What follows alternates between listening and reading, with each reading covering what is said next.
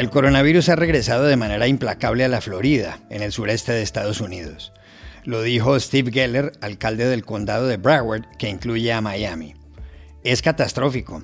El 24% de las muertes a escala nacional suceden en Florida. It's catastrophic. Florida is currently around 24% of the national deaths. ¿Qué se ha vivido en las clínicas? ¿Por qué se han incrementado los contagios?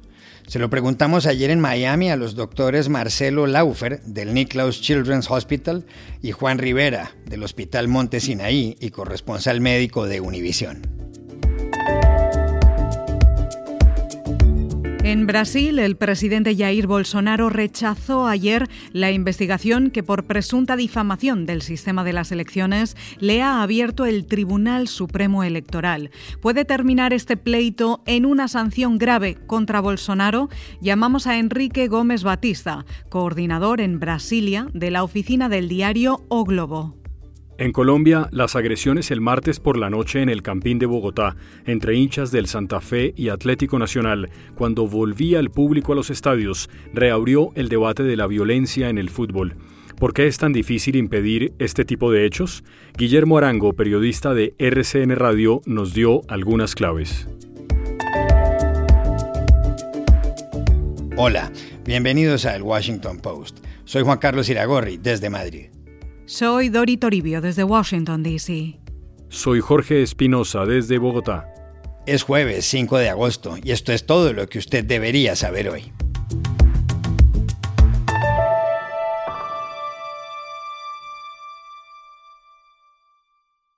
La Florida se erige nuevamente en uno de los principales focos de coronavirus en Estados Unidos. El martes los contagios se dispararon por encima de los 17.600, un incremento del 128% en las últimas dos semanas. Las hospitalizaciones también aumentaron, hubo más de 12.000. Lo preocupante es que a mediados de junio, hace poco más de un mes, no sobrepasaban las 1.000 cada 24 horas. Desde que empezó la pandemia, en la Florida han fallecido 39.000 personas y se han contagiado 2.600.000. En todo el país ha habido 35 millones de infectados y se han registrado 614.000 muertes. Ayer mismo el mundo entero alcanzó una cifra aterradora. Según la Universidad Johns Hopkins de Baltimore, ya se contabilizan más de 200 millones de contagios desde el principio de la pandemia. Pese a todo, el gobernador de Florida, Ron DeSantis, dijo que mantendrá abiertos los colegios y las pequeñas empresas para proteger los puestos de trabajo de la gente en el estado.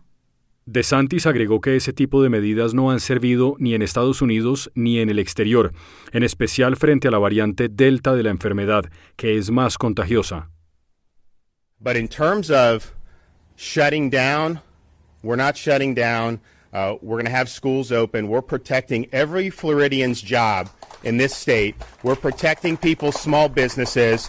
Uh, these interventions have failed time and time again throughout this pandemic, not just in the United States, but abroad. They have not stopped the spread, and particularly with Delta, which is even more transmissible. If it didn't stop it before, it definitely ain't going to stop it now. ¿Qué se ha vivido en las últimas horas en un centro como el Nicklaus Children's Hospital de Miami? Se lo preguntamos al infectólogo pediatra Marcelo Laufer. Las últimas dos semanas han sido muy atípicas. Una explosión de pacientes. Hemos ido de días de menos de 10 diagnósticos al día a días de 80, 90 hasta 100 diagnósticos al día. Hemos ido de tener casi no pacientes internados a tener que reabrir el paciente, el piso de pacientes por COVID y hemos ido a momentos de tener ningún paciente a terapia intensiva, de nuevo tener pacientes en terapia intensiva. ¿Y por qué han aumentado los contagios? Llamamos al doctor Juan Rivera, cardiólogo del Hospital Mount Sinai y corresponsal médico de Univisión.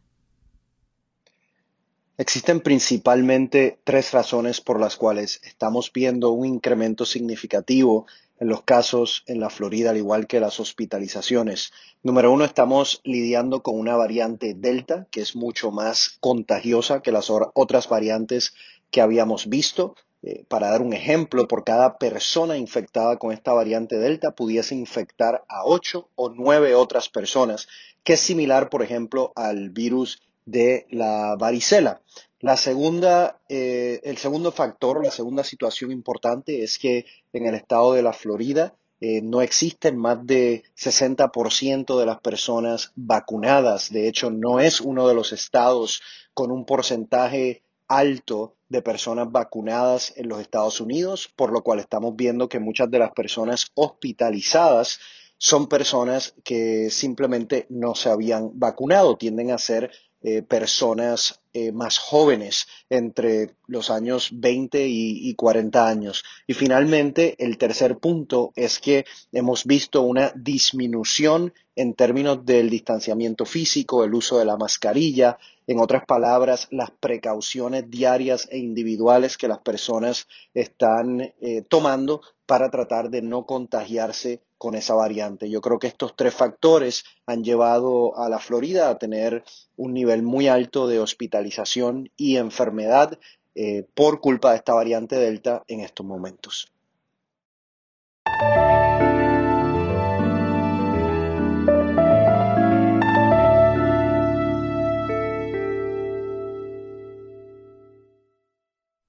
Siguen los líos del presidente del Brasil, Jair Bolsonaro, con las autoridades encargadas de las elecciones. El último capítulo comenzó el lunes, cuando el Tribunal Supremo le abrió una investigación al mandatario. Se relaciona con lo que el tribunal considera ha sido una campaña difamatoria puesta en marcha por Bolsonaro contra el sistema electoral. Los magistrados estiman que para ello el presidente ha utilizado las redes sociales. Todo tiene que ver con sus afirmaciones el 29 de julio en Facebook, cuando dijo que había indicios de fraude en procesos electorales en el Brasil. Antes había puesto en entredicho el funcionamiento de las urnas electrónicas y dijo que si no había elecciones limpias, no habría elecciones. Ayer, con respecto al Tribunal Electoral, Bolsonaro dijo lo siguiente en Brasilia ante varios seguidores. No aceptaré intimidaciones. Seguiré ejerciendo mi derecho ciudadano a la libre expresión, a criticar, escuchar y a atender por encima de todo la voluntad popular. No aceitaré intimidações. Vou continuar exercendo meu direito de cidadão, de liberdade de expressão, de criticar, de ouvir y atender, acima de todo, a vontade popular. Bolsonaro quiere continuar en el poder. Su idea es presentarse a las elecciones del 2 de octubre del año entrante. No será fácil que gane. Según las encuestas, lo superaría ampliamente el expresidente Luis Ignacio Lula da Silva. Bolsonaro debía presentar ayer una serie de pruebas ante el Tribunal Superior Electoral que lo investiga. Sin embargo, según nos explicó Enrique Gómez Batista, coordinador en Brasilia de la oficina del diario Globo, algo pasó. Pero Bolsonaro, por medio de sus abogados, no presentó pruebas de, de fraudes, no presentó ninguna evidencia de que había problemas en, el sistema electoral de Brasil. Eso cambia la situación porque sin las pruebas Bolsonaro podrá ser condenado, tener una condena en la justicia por tener creado fake news y atacado sin pruebas el sistema electoral de Brasil. En última instancia, el Tribunal Superior Electoral de Brasil podrá, por ejemplo, casar, acabar con los derechos políticos de Jair Bolsonaro, que así no podría participar de las elecciones de 2022. Todavía la situación no está muy clara de que eso va a pasar, pero por la primera vez hay un camino de la posibilidad de una condenación contra Jair Bolsonaro en la justicia por sus acusaciones sin pruebas de que había fraudes en las elecciones electrónicas de Brasil. Hay mucho peso político todavía, mucha cosa se pasando, pero Bolsonaro en la justicia está en una situación peor esta semana.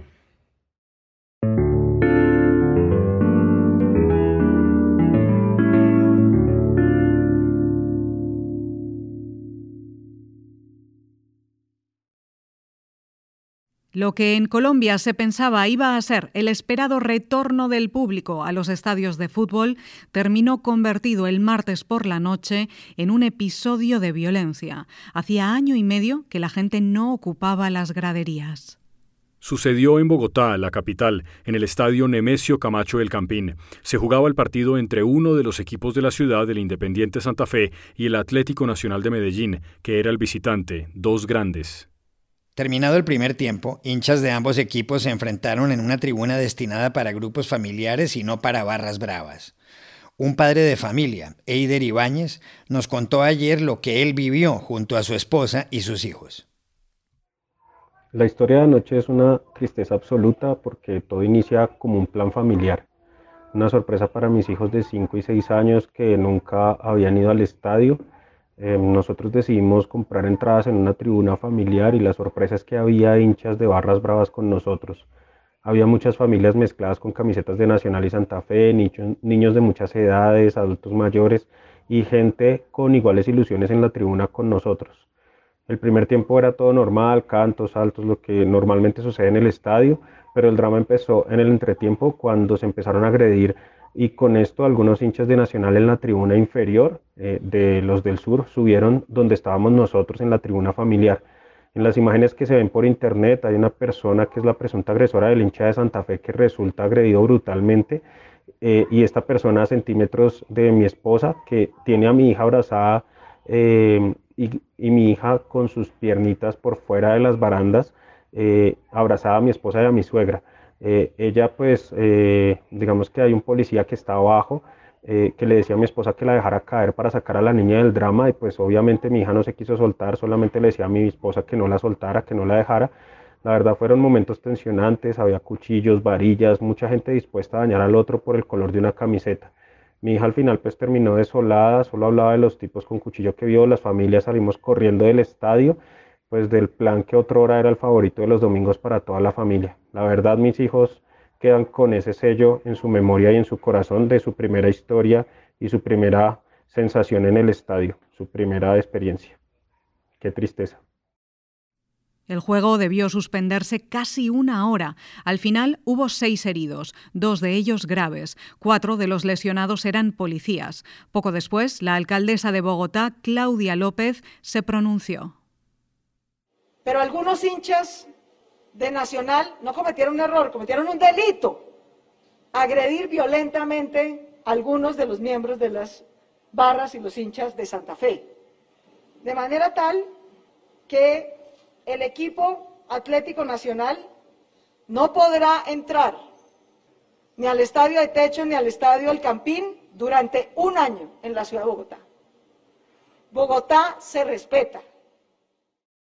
El retorno del público al fútbol era algo que Colombia anhelaba, sobre todo después de que por las protestas contra el gobierno de Iván Duque el país debió renunciar en mayo a la sede de la Copa América. Pero estas cosas suceden con alguna frecuencia en los estadios, ¿o no, Espinosa? Sí, Iragorri, la violencia en los estadios de fútbol no es nueva en Colombia. En cada temporada pasa algo semejante. Mire, hay dos episodios muy recordados. En el 2005, un hincha de Santa Fe en un partido contra América de Cali, también en el Campín en Bogotá, fue apuñalado y lanzado desde el segundo piso de la tribuna y murió. Y en el 2019, en el estadio de Medellín, el Atanasio Girardot, lanzaron un puñal, un cuchillo a la cancha, que cayó cerca de varios jugadores. Estos episodios son muy frecuentes. ¿Por qué es tan difícil impedir que estos actos violentos se produzcan en Colombia? ¿Qué es lo que pasa? Hablamos en Bogotá con el periodista de RCN Radio, Guillermo Arango. Esto tiene básicamente dos aristas. La primera es que muchos dirigentes de equipos importantes acolitan y patrocinan a líderes y a barras bravas. Estas barras bravas que deben ser erradicadas absolutamente del fútbol porque simplemente van a amedrentar y a no ver ni siquiera el partido porque están en medio del vicio y demás. Les dan tiquetes, les dan pasajes, les dan tribunas enteras y es para que estas barras no estén en contra de X o Y dirigencia y estén a favor de ellos, ¿no? Eso ha sucedido durante muchas veces y por eso han tomado ese poder que no deberían tener. Y lo otro es que hace aproximadamente un año y medio, dos años, habían prometido que el proceso de carnetización y reconocimiento biométrico haría que se identificaran mucho más fácil a todos los hinchas que ingresen a los estadios. Y eso quedó ahí. Y ya le habían cobrado a la gente, a algunos clubes, la carnetización. Esa plata, ¿en dónde quedó? ¿Qué pasó con ella? Yo no sé. Además, lo de las cámaras de reconocimiento facial y demás, que serían ideales para identificar a los sujetos y a los vándalos que están en nuestros estadios. Esa es la triste realidad y dos de las razones por las cuales lo que pasó en el Campín en el partido Santa Fe Atlético Nacional.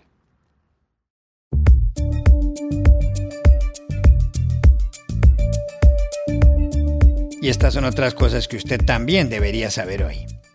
La Casa Blanca está trabajando en un plan para exigir a todos los viajeros internacionales que lleguen a Estados Unidos que estén completamente vacunados, según informó ayer la agencia Reuters. La medida permitiría a Washington levantar las restricciones de viaje que afectan a una treintena de países del mundo desde la primavera de 2020. El gobierno de Joe Biden descarta, no obstante, que eso ocurra de manera inmediata, debido a la amenaza de la variante Delta del coronavirus. El Gobierno de México anunció ayer una demanda civil contra 11 empresas de armas en Estados Unidos, a las que acusa de promover prácticas comerciales negligentes e ilícitas que facilitan el tráfico ilegal de armamento a los carteles de la droga y de avivar la violencia. La acción legal presentada ante una corte del estado de Massachusetts busca una indemnización, cuya cantidad se definirá en los tribunales. Según la Secretaría de Relaciones Exteriores mexicana, este proceso sin precedentes no es un litigio contra el gobierno federal en Washington. La peruana Pia León es la mejor chef del mundo, según la prestigiosa lista The World's 50 Best Restaurants. León, de 34 años, está al frente de la cocina del restaurante limeño Colle, nombre de un árbol que crece en alturas extremas. También trabajó en la cocina del Hotel Ritz en Nueva York y fue en Lima la chef de Central, considerado por varios años el mejor restaurante de América Latina. En Colle, León cocina con ingredientes tradicionales como el chaco, una arcilla comestible, el loche, un tipo de calabaza, y el ají panca, llamado chile rojo peruano. Y aquí termina el episodio de hoy de El Washington Post, El Guapo. En la producción estuvo Cecilia Favela. Por favor, cuídense mucho. Y pueden suscribirse a nuestro podcast en nuestro sitio web, elwashingtonpost.com, seguirnos en nuestra cuenta de Twitter, arroba el post, y también nos encontrarán en Facebook buscando el Post Podcast. Chao, hasta la próxima.